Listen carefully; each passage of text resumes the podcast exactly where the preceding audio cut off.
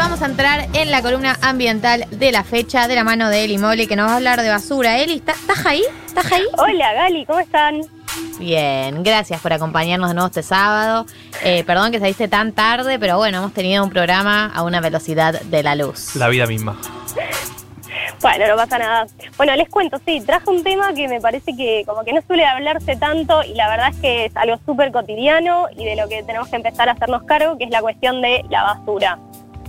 ¿No? Eh, primera aclaración, obviamente acá vamos a hablar para personas con las necesidades básicas satisfechas, ¿sí? O sea, no le vamos a cargar a nadie que tenga otras preocupaciones más urgentes ocuparse de esto, pero todos nosotros que tenemos laburo, techo, comida, eh, nos tenemos que ocupar de esto.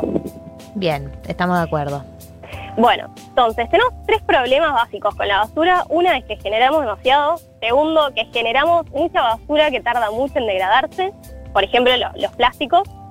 Y que después tenemos problemas de gestión con la basura. Claro, tenemos a dos a nivel más eh, individual y un tercero a nivel más colectivo o estatal. Sí, les voy a tirar un par de datitos como para que vayamos pensando. Por ejemplo, el tema de la degradación.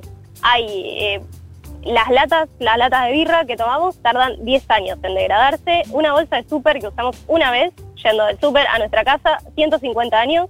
Ah, re. Una botellita de PET, de, de las tipo de gaseosa, de agua mineral, Mm. puede tardar hasta mil años.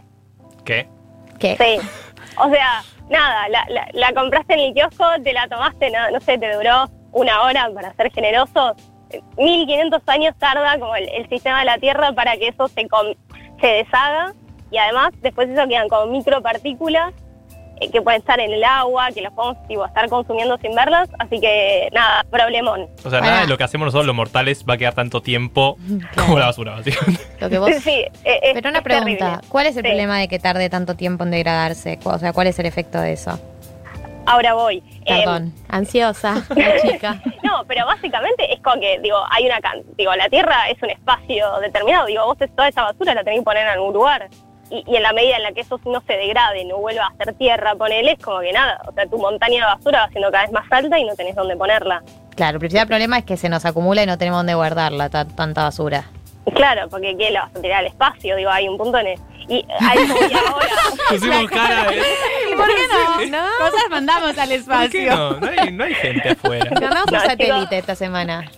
Chicos, no, no es por ahí. Ah, Bueno, perdón, ahora, perdón. No hagamos chistes. Eh, Martín, María, ¿pueden no reírse? Estamos hablando de un tema serio de agenda de esta generación. Y ahora, escuchen, y porque además pasa que no es que, bueno, una botellita, ¿cuánto puede ser? O sea, ¿tienen idea más o menos cuánto genera cada uno de ustedes por día de basura?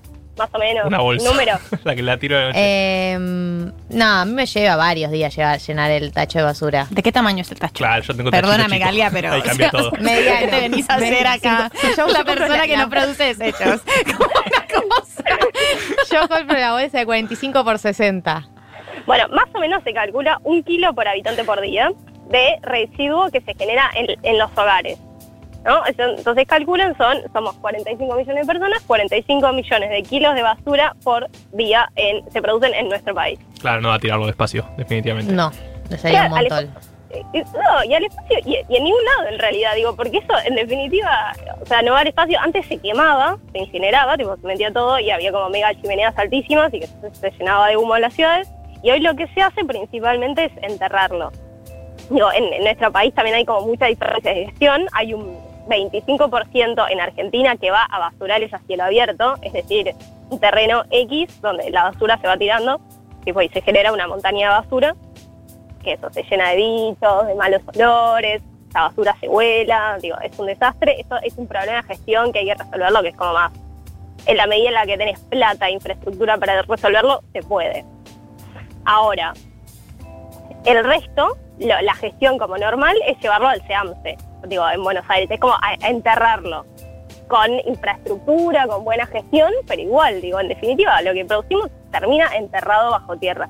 ¿Y qué La pasa cuando lo enterras? O sea, ¿qué queda ahí? O sea, ¿genera algo en la tierra? ¿Cuál es el, el proceso? No, se después? va degradando ahí, hay un montón de...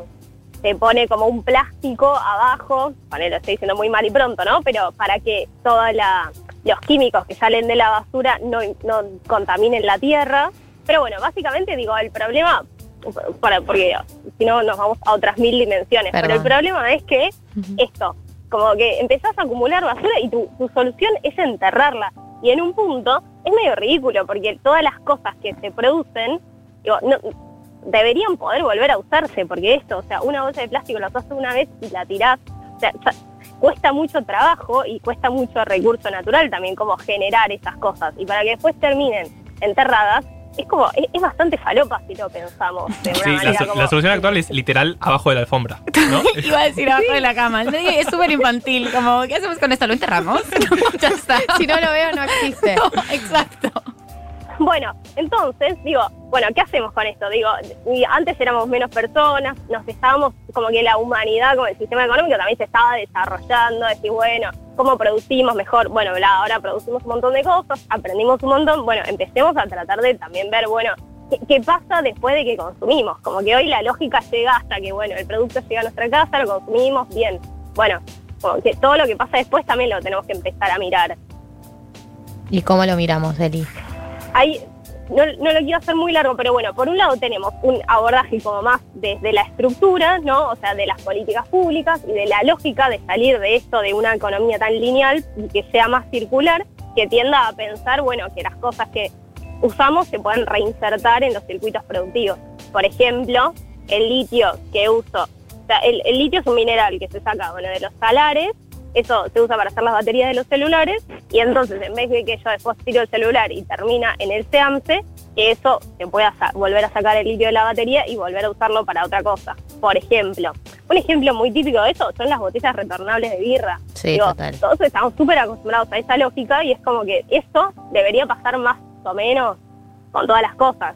Y después también es diseñar productos que se degradan más rápido. Por ejemplo, usar cepillo de dientes de bambú en vez de plástico. Digo, suena una boludez, pero eso a escala y si lo empieza a hacer todo el mundo, digo, realmente te, hace una, una diferencia sustancial. Claro, pero yo me pregunto, ¿no? Porque yo, esto yo pensaba, ¿no? ¿Qué podemos hacer? Pero digo, si yo pienso en la cantidad de productos que yo compro para mi vida cotidiana, eh, desde productos de limpieza hasta las bolsas de las piedritas de mis gatos, hasta el cepillo de dientes, todo me lo dan en plástico eh, y voy al supermercado y todo está en términos plásticos, ¿cuál sería la alternativa? Empezar a comprar en mercados alternativos, en mercados paralelos, eh, digamos, ¿cómo, ¿cómo es ese vínculo entre la decisión que uno puede tener y el tener que salirse de la cadena de comercio como está postulada en, est- en estos días? Sí, con los costos que eso conlleva. Sí, son las dos cosas. Eh, por un lado, sí, eh, hay como que es necesario que el Estado tienda a fomentar la investigación y el uso de productos más biodegradables. ¿sí? O sea, que ahí con la ciencia y técnica se direccione hacia hacer, por ejemplo, bolsas de plástico, pero que sean biodegradables en, no sé, un año, como mucho. Como, eso no es imposible. Lo que pasa es que, bueno, hay como tanta industria está desarrollada en función de que sea lo más duradero y más fácil y barato posible, en vez de pensar eh, también en la dimensión de, cuánto tarda en degradarse, por ejemplo. Como incorporar eso al pensar la política pública. Y eso también requiere de demanda nuestra, demanda ciudadana. Por eso como esa, esa idea de, bueno, yo me voy a ocupar cuando el Estado tenga una solución. No, bueno, digo, si nosotros no se la demandamos como mostrando que nos importa el tema, va a ser difícil que haga algo. Y ahí, por ejemplo, me parece re interesante, eh, hace un tiempo una, una CEO de Coca-Cola, perdón por decir la marca, una empresa de gaseosas, Igual no nos financia a nosotros, así que no nos importa.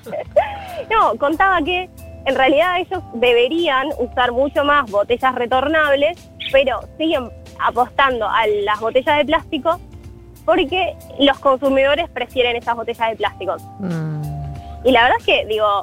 no es em, verdad, la, la- la coquita de vidrio mucho mejor. Bueno, pero parece que eh, lo que se compra es la de plástico. Entonces ahí, en la medida, esto, en la medida en la que no haya como una presión ciudadana clara en función de, no, no, no nos importa que las cosas sean más sustentables, que los empaques sean más degradables o más reciclables o más reutilizables, eh, es, es difícil como generar esa em- presión de- desde el Estado y desde las empresas. Claro, entonces es las dos cosas, es eh, nosotros exigiendo y ellas también pensando en un... También creo que acá entra un gran factor que aparece siempre en estos eh, debates ambientales, que es el corto plazo y el largo plazo, que vos me decías, obviamente muchas de estas empresas ya hoy en día están laburando en estos términos y es muy difícil pensar del día de mañana cambiarlo, pero esto también requiere decisiones que por ahí tienen un costo en el corto plazo, pero que es una inversión a largo plazo y que no muchas empresas ni estados están dispuestos a hacer, eh, digamos, esa, esa negociación. Claro, y, van a estar dispuestos en la medida en que la ciudadanía se lo exija, porque obviamente digo, sí, es un, costo en el, en el corto plazo y un- hasta, hasta costo de votos tal vez en el corto plazo, pero en la medida en que se lo vayamos exigiendo, inevitablemente van a tender hacia ahí. Y también a mí me parece importante decir que como que no siempre es una paja hacer algo más ambiental, por ejemplo, eh, no sé, pasar de usar toallitas a la copita menstrual para mí, ponele, fue buenísimo. Claro. Digo, y la cantidad de plástico que reduje es infinita. Y, y nada, o el otro día leí una chica en Twitter que pasó de usar de como de shampoo común a shampoo sólido. Y también dice que le deja mucho mejor el pelo. Digo, son como, no necesariamente siempre es un sacrificio, sino que puede ser que hasta esos productos que piensan en el ambiente también sean mejores para la salud. ¿Y sabes en dónde podríamos consultar, por ejemplo, si quisiéramos cambiar hábitos, algún, alguna página, algún espacio, algún lugar donde podríamos sacar como tips concretos de qué hábitos cambiar específicamente y cómo? Eh, a una página que junte todo, no. Sí, te puedo decir que hay un millón de iniciativas. Por ejemplo, ahí a, raíz de lo del tuit de esa chica me fijé lo de shampoo sólido. O sea, es increíble la cantidad. Bueno, también esto, ¿no? El marco de ciudades, ¿no? Em, de, de pequeños empre- emprendimientos que empiezan a ofrecer estos productos y nada, y obviamente el champú sólido te viene envuelto en un papelito y no en el costo de plástico, mismo con productos de limpieza que decías antes. Y ahí también digo, o sea, por lo menos el pequeño paso de no comprar el, producto como viene en, como en la botella de plástico, sino el, como se dice, el reutilizable, también ya es un aporte hacia la dirección como correcta, si queremos. Sí, claro, pero esto, bueno, obviamente en paralelo demandándole al Estado, porque si no nunca se van a enterar de que estamos Es haciendo que todo son las esto. dos cosas. Digo, es, es un poco, eh, creo que este- esta analogía se la hice, pero como con el feminismo, digo, al Estado le podemos pedir muchas cosas, por ejemplo, el aborto legal, pero digo, que, que la, compartamos las tareas del hogar entre varones y mujeres y no- nada, el Estado no, no va a resolver eso. Entonces, eh, son como las, las dos cosas y hay que militarlas eh, haciéndonos cargo de, de ambas, como las colectivas y las que nos tocan individualmente. Bueno, perfecto, Eli, vamos a, vamos a, vamos a intentarlo, vamos a empezar. María Martín, ¿están Dale. haciendo cosas al respecto ya? Lo del champú sólido es un golazo. Eh, Ah, realmente como... Tener militantes.